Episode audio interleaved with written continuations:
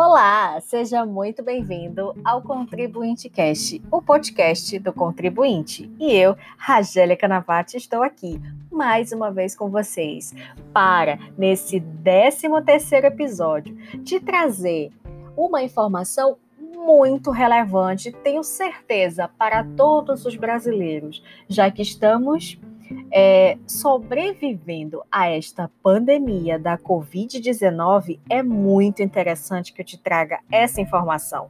Você sabia que um dos principais efeitos da Covid-19, o famoso coronavírus, está trazendo a todos os brasileiros é. Você sabia que estão tramitando alguns projetos de leis para a criação de novos impostos? Pois é, é sobre esse assunto que eu trato com vocês nesse 13 terceiro episódio. Vem comigo!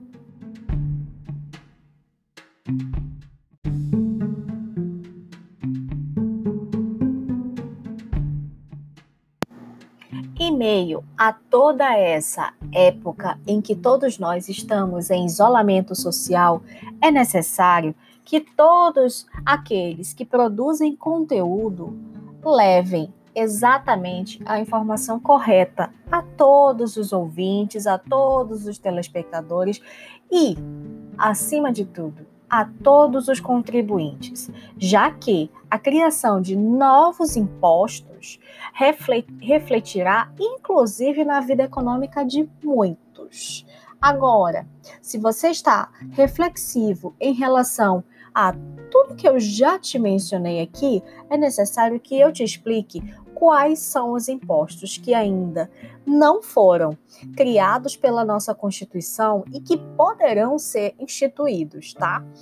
É, na nossa Constituição, eu preciso te esclarecer que no artigo 145, e eu já faço o convite para que você caro ouvinte desse podcast. Você, como contribuinte, tem o dever de saber exatamente quais são as espécies dos tributos que regem o nosso sistema tributário nacional. Mas, se você é aquele ouvinte fiel, já deve saber por quê. Já foi tema, inclusive, de episódios anteriores. Então, se você está vindo pela primeira vez, Fica a dica. Escuta alguns episódios anteriores que eu tenho certeza que essa dúvida você não terá mais. Mas, voltando ao raciocínio, no artigo 145 da Constituição, ela estipula que a União, os estados, o Distrito Federal e os municípios, eles poderão instituir algumas espécies de tributos. Os impostos, as taxas, as contribuições de melhoria. Para a União, a União ainda pode instituir, mediante lei complementar, empréstimos compulsórios, impostos extraordinários de guerra e ainda os impostos residuais, que são aqueles que não estão descritos na Constituição, mas que, porventura, a União venha criar, ela pode instituir, desde que venha através de uma lei complementar. Por isso, eles têm esse nome, impostos residuais, já que são os impostos que não estão previstos, tá? Nem no 153 da Constituição, muito menos nos demais é, artigos que tratam sobre a tributação e o orçamento na nossa Constituição.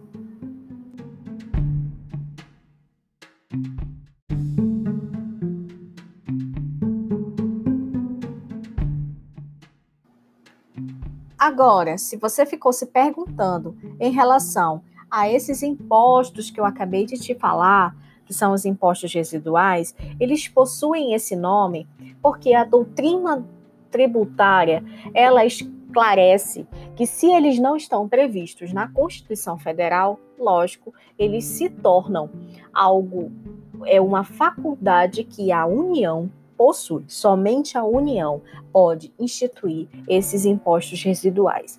Agora, se você ficou se questionando em relação a como pode ser feita essa instituição, essa majoração, uma criação de novos impostos em meio a esse caos em que ninguém sabe o real dia de amanhã, né? no bom português. É, e existem algumas medidas fiscais e, inclusive, alguns anúncios do próprio governo relacionando a essa pandemia como um risco à economia e principalmente dando uma abrangência maior a um déficit. Então, se você está, assim como eu, temerosa na constituição desses novos impostos, eu tenho que te esclarecer que todos nós, enquanto contribuintes, possuímos um direito. Esse direito é o direito de não ser tributado se esse imposto residual não vier através de uma lei complementar. Logo, se eu te falo que existe uma reserva de lei complementar, já tenha em mente que o chefe do Poder Executivo, o nosso presidente Jair Bolsonaro, ele não vai poder instituir os impostos residuais através de uma medida provisória ou um decreto, por exemplo. Para que seja aprovada esse, esses impostos residuais, é necessário que ele venha através de uma lei complementar. E essa lei complementar, conforme a própria Constituição, ela diz que ela precisa ser aprovada por um coro de maioria absoluta, o que dificulta muitas vezes. Por quê? Só para que você tenha uma ideia da diferença entre uma lei ordinária e uma lei complementar, uma lei ordinária é muito mais fácil de ser aprovada, já que ela não possui esses critérios. Já uma lei complementar, não. O critério principal e fundamental é a aprovação por maioria absoluta. E eu tenho que te esclarecer também um outro detalhe que é, é também é respondido pela nossa Constituição. Para que seja instituído esse novo imposto residual, é necessário que eu te esclareça que existem alguns pontos que o artigo 146 da nossa Constituição Federal, e eu já te faço o convite, se você tiver dúvidas, eu já te estou dando todas as remissões, então nada mais justo do que você depois dar uma lida, dar uma conferida na nossa Constituição. Então, voltando ao assunto, a lei complementar que, porventura, instituir o imposto residual da saúde como estão questionando e já estão comentando, é necessário que essa lei complementar ela venha estabelecer as normas gerais que vão gerir aquele novo imposto, né? Como por exemplo, definir qual será o tributo em si, ele vai tratar sobre o que, né? É, definir o fato gerador, definir a base de cálculo e quem serão os contribuintes. Definir ainda a obrigação se existe uma obrigação acessória, qual será a obrigação principal, o lançamento, como vai ser a forma do lançamento, se vai ser um lançamento do crédito tributário através de, lanç de lançamento por ofício, ou lançamento por homologação, ou lançamento via declaração. O que é o crédito? Detalhes de prescrição, decadência e principalmente a, o adequado da tratamento tributário. Isso que eu estou te falando, e alguns outros requisitos, como, por exemplo, se vai haver um tratamento diferenciado favorecendo as micro e pequenas empresas, por exemplo, né? Agora que nós estamos falando na instituição de novos impostos, é preciso que eu te esclareça que já existe um projeto de lei relacionando a criação do empréstimo compulsório. Se você já ouviu falar sobre isso, eu te explico com mais detalhes a partir de agora.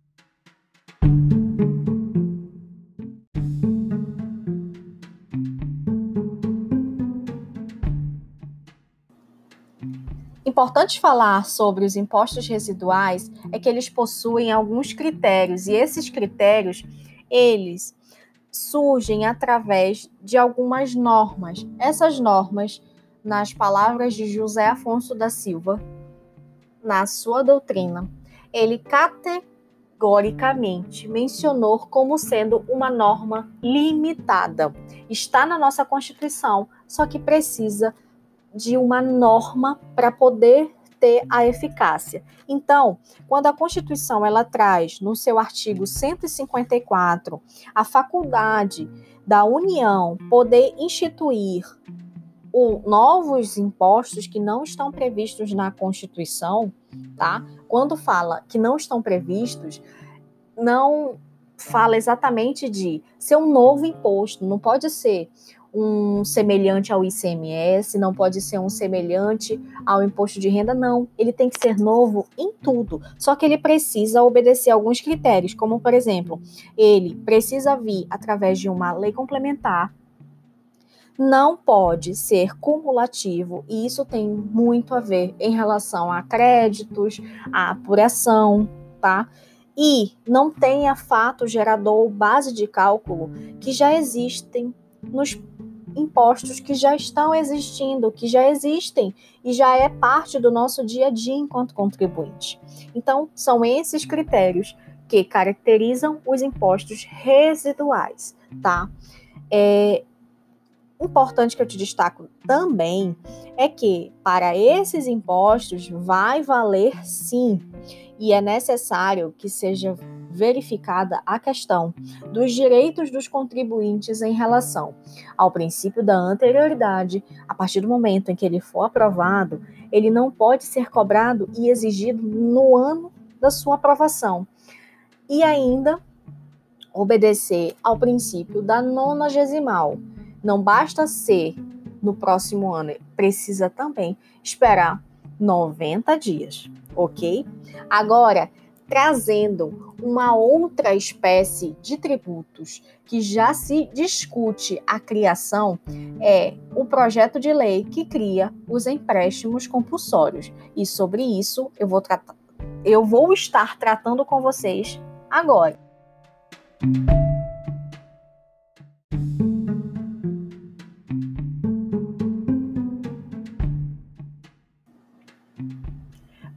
Os empréstimos compulsórios, tá? É preciso que eu fale para vocês que esses empréstimos compulsórios, muito diferente do que é tratado em relação aos impostos residuais, tá?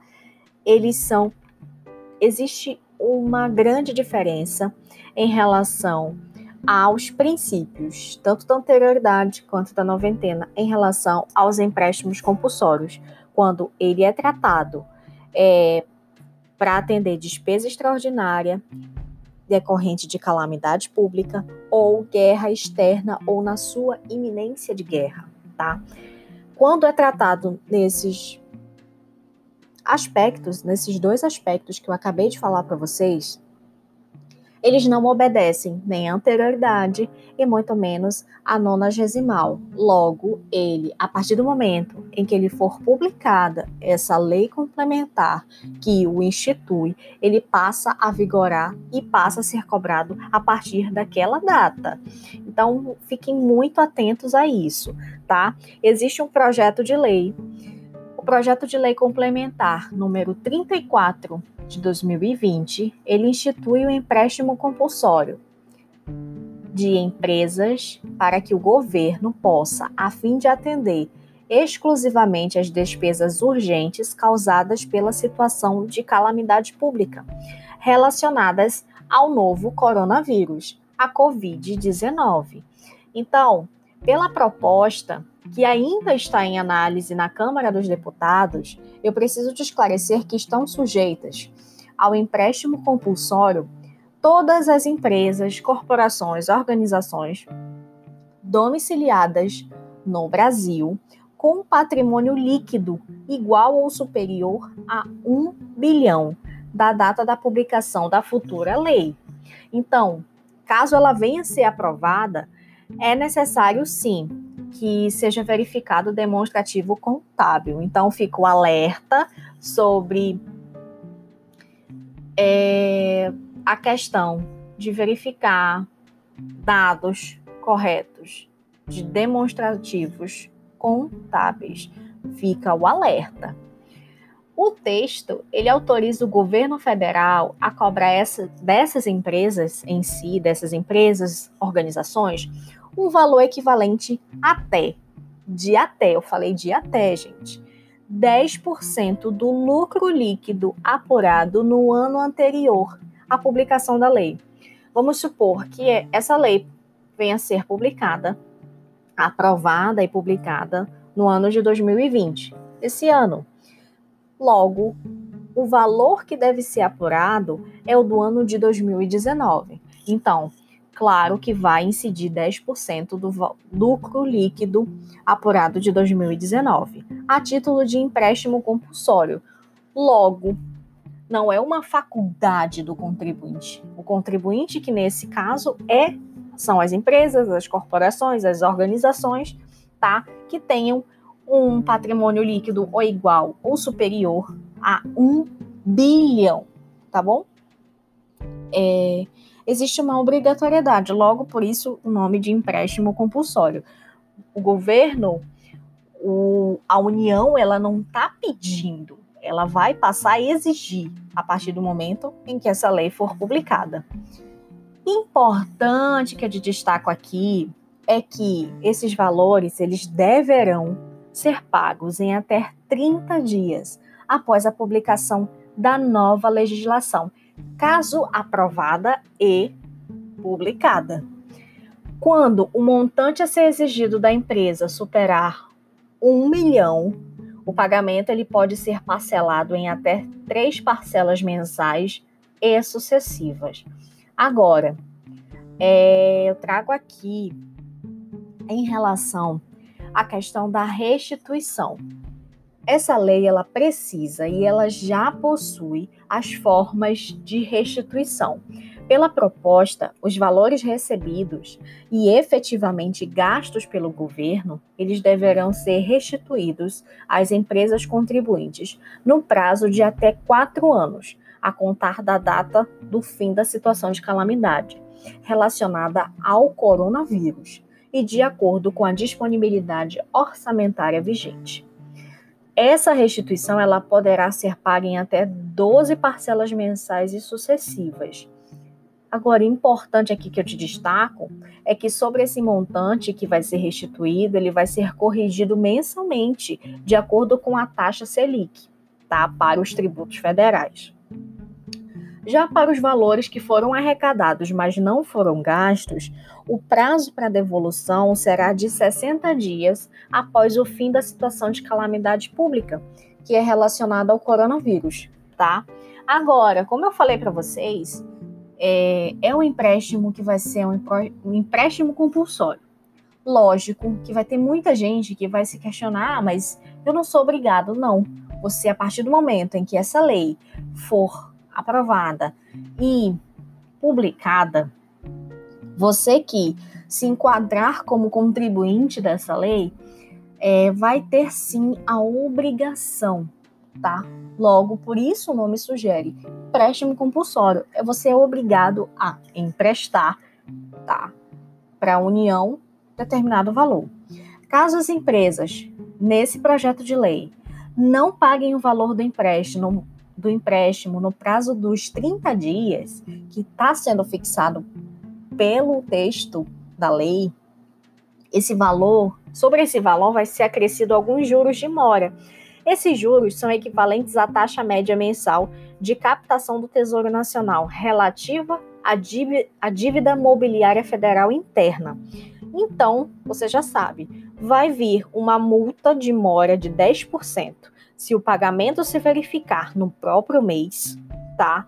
E vai crescer para 20% quando o pagamento ocorrer no mês seguinte do vencimento e vai subir ainda mais para 30% quando o pagamento foi efetuado a partir do segundo mês subsequente ao do vencimento. Então fica um alerta a todas as empresas que poderão servir como contribuintes para esse empréstimo compulsório, porque se porventura não fizeram uma provisão, tá? É necessário ficar alerta a isso. Sim. Agora temos um outro imposto que está previsto na nossa Constituição, mas que ainda não tem. Nas palavras de José Afonso da Silva, existe uma previsão, uma norma limitada que precisa de uma regulamentação. Então, vamos a ele.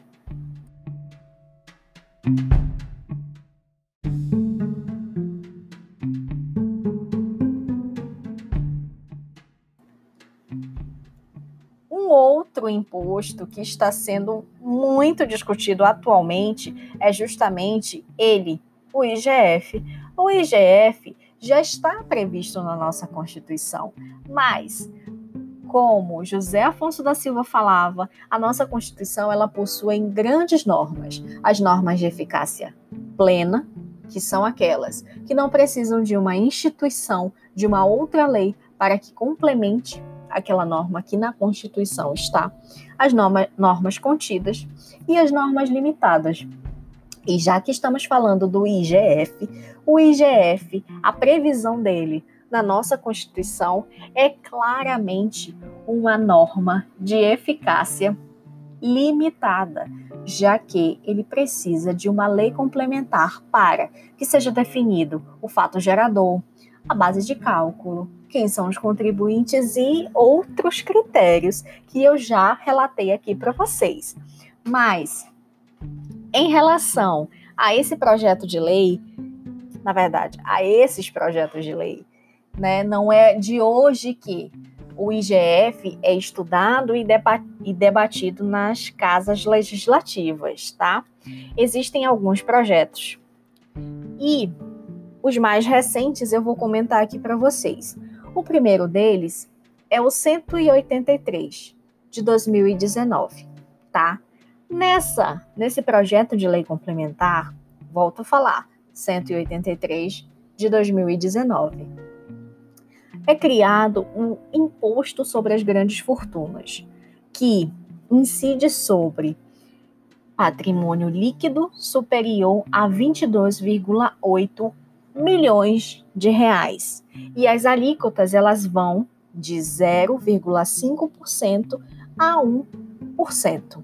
Esses recursos arrecadados, eles serão direcionados para amenizar as consequências econômicas e orçamentárias.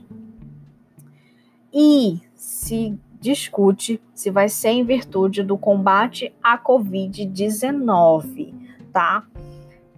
Se espera se tem, tem uma expectativa de arrecadação anual de 70 a 80 bilhões só com a instituição desse projeto de lei. Agora eu faço aqui uma ressalva e mais ou menos dou um alerta. É uma das características dos impostos a não vinculação. Logo, quando se trata, quando se traz uma imagem, uma notícia relacionando a destinação de determinado imposto para uma área, é necessário que seja feita essa ressalva, porque uma das características dos impostos é a não vinculação. A única coisa que vincula algo que está sendo arrecadado é a lei orçamentária anual. Lá você vai saber exatamente para onde, por exemplo, é, o valor arrecadado do imposto de renda está sendo destinado. Mas fica aqui a ressalva e a dica para você, caro ouvinte. Importante destacar também que neste projeto de lei complementar a, o projeto de lei 183 de 2019, essa proposta ela considera como grande fortuna um patrimônio líquido que exceda o valor 12 mil vezes o limite mensal de isenção do imposto de renda. Agora, eu também faço uma outra ressalva a vocês. Nós estamos com uma tabela do imposto de renda, eu diria que totalmente desatualizada, já que ela não está ela não se atualiza desde o ano de 2015. Então, são considerados pela legislação do imposto de renda as pessoas isentas que possuem rendimentos mensais, tá? De R$ 1.903,98. Se esse projeto de lei passar com esse critério totalmente defasado do imposto de renda, já é algo temerário, uma vez que 12 mil vezes o valor do limite mensal da isenção do imposto de renda, trazido de uma tabela que é de 2015, já existe uma defasagem. Então, é necessário que seja revista essa primeiro fazer uma revisão na tabela do imposto de renda é primordial para que haja a discussão, sim, de um projeto de lei complementar sobre o imposto de renda. So, desculpa, sobre o imposto das grandes fortunas. Então fica a minha ressalva e vamos em frente, que agora eu preciso te falar sobre um projeto que é muito atual. É o projeto de lei complementar número 50 de 2020, que foi protocolado recentemente, agora, no, dia, no último dia 26, na última quinta. Esse é um novo projeto, só que ele trata não apenas do imposto sobre as grandes fortunas, ele também trata sobre o empréstimo compulsório que está aplicado ao IGF. Para que você entenda melhor, esse projeto de lei ele consiste basicamente nos mesmos moldes do projeto de lei complementar 183 de 2019. Ou seja, o empréstimo compulsório que trata esse projeto, que é o projeto de lei complementar número 50 de 2020, ele indica que o empréstimo ele consistiria em uma alíquota de 4% aplicada sobre a mesma base tributária, que é o imposto das grandes fortunas, que são os patrimônios acima de 12 mil vezes o limite de isenção do imposto de renda. O dinheiro seria retornado a partir de 2021, remunerado pela taxa referencial do FGTS, tá? E os empréstimos seriam utilizados enquanto durasse o período da calamidade, tá? é importante destacar também que esses dois projetos, eles, o projeto 50 de 2020, ele é muito similar ao projeto 183 de 2019. Faço apenas a ressalva sobre o quantitativo de ser uma grande fortuna, já que a gente está falando sobre tabela de imposto de renda, isenção de imposto de renda, a nossa tabela atualmente está desatualizada, uma vez que ela é de 2015. Então, fica aqui a minha ressalva e também a minha dica e o meu e levo ao conhecimento de todos em relação a todos esses aspectos que realmente precisam serem verificados, tá? É importante destacar aqui que o projeto de lei número 183 de 2020, ele traz três faixas de tributação. Tá? Existe é, a indicação do patrimônio líquido entre 12 a 20 mil vezes o limite de isenção, onde ele paga, ele pagaria ou ele pagará 0,5% do imposto. E de 20 mil a 70 mil vezes pagariam ou pagarão 0,75%. Milionários com patrimônio acima desse valor vão ser tributados em 1%. Cada alíquota incide sobre a parcela do patrimônio prevista na respectiva faixa de tributação. É, o imposto também ele vai incidir sobre o espólio de pessoas físicas, ou seja, cada cônjuge ou companheiro de uma união estável será tributado de forma individual. É, o projeto também admite a possibilidade de uma cobrança por metade do valor do patrimônio comum entre bens e direitos registrados em nome de filhos menores, que são tributados com os, os dos pais, tá? Existe também a previsão de bens isentos à incidência do IGF, como é o caso do imóvel de residência de contribuinte até o limite de 20% do patrimônio, os instrumentos de trabalho do contribuinte de até 10% do patrimônio, os direitos de propriedade intelectual ou industrial e bens de pequeno valor. Além disso, é, eu preciso destacar aqui também para vocês que pode ser abatido é, do IGF o valor pago a título de ITR, IPTU e o, o IPVA, o ITBI e também o ITCMD, tá? Fica aqui todas as considerações em relação aos projetos de lei 50 de 2020, 183 de 2019 relacionados ao imposto sobre as grandes fortunas.